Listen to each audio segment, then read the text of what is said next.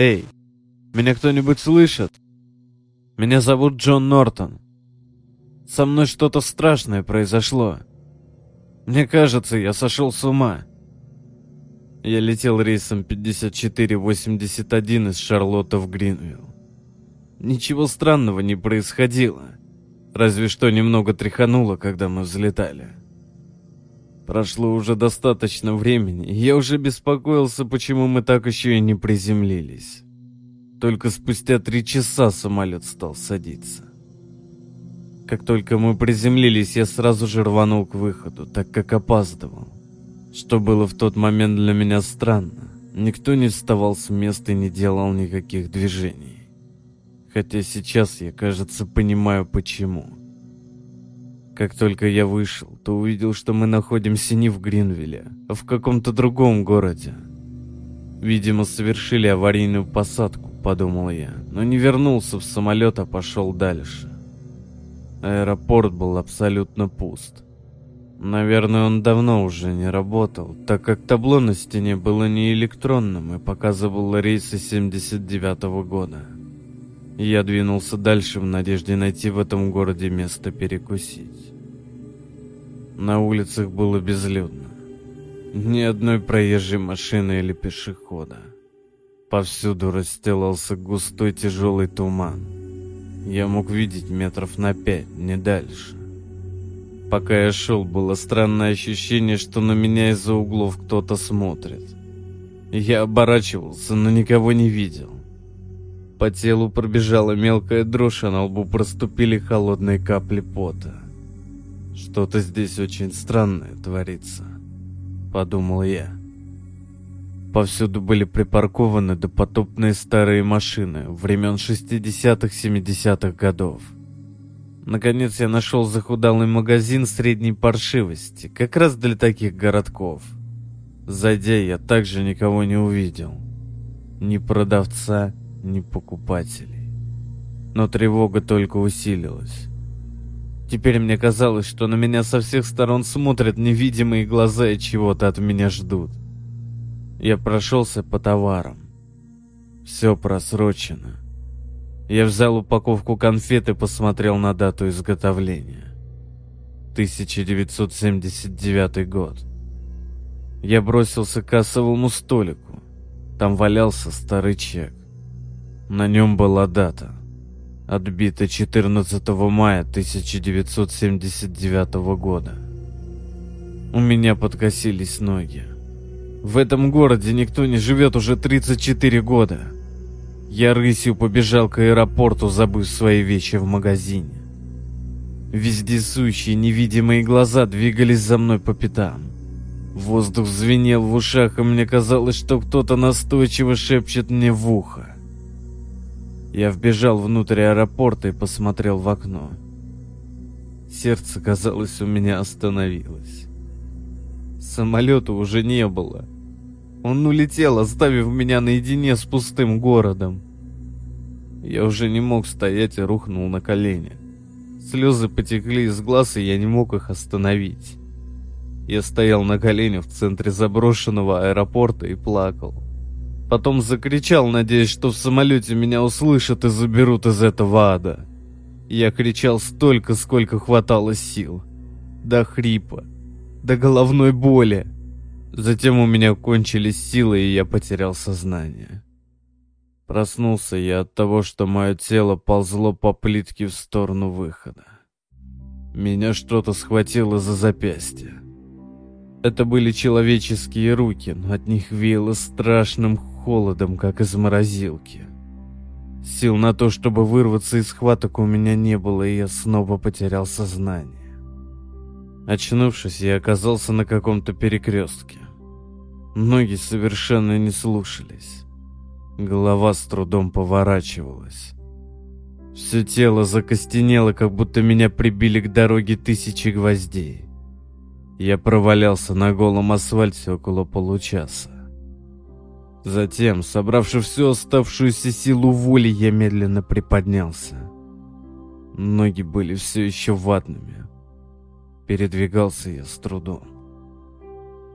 Я решил найти себе машину, чтобы выбраться. Вокруг меня были одноэтажные домики небольшого размера. Но машин нигде не было. Я ходил от квартала к кварталу, но так и не нашел ни одного автомобиля. Они все как будто испарились.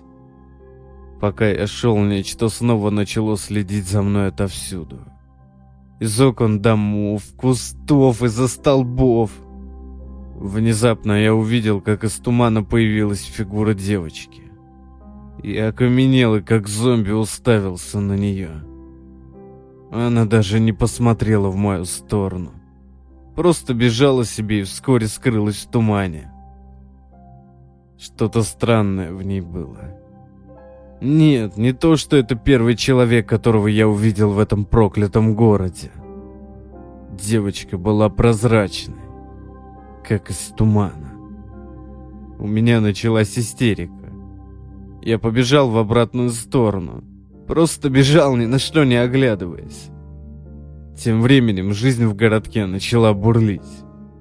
Появились машины, сделанные из тумана. В них сидели такие же туманные люди-призраки.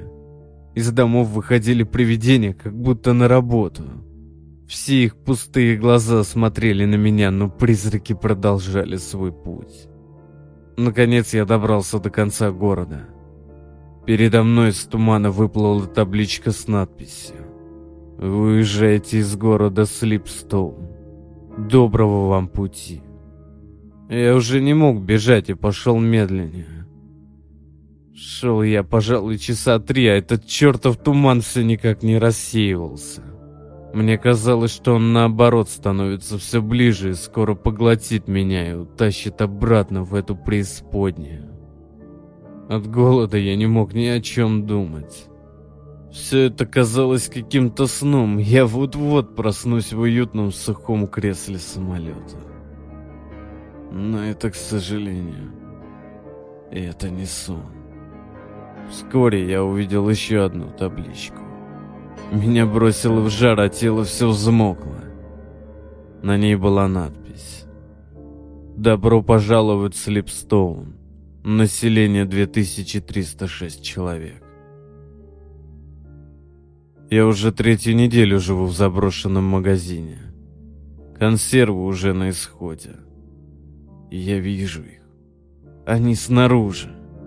Просто стоят. Смотрят на меня и никуда не уходят. Видимо, ждут, когда я их впущу.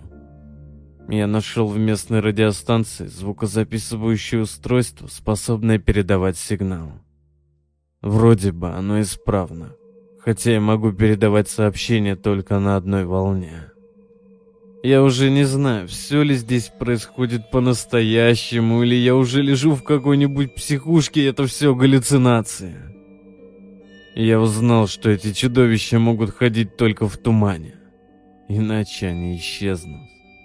Несмотря на то, что я включил три вентилятора, которые нашел здесь, туман все же медленно просачивается сквозь дверную щель.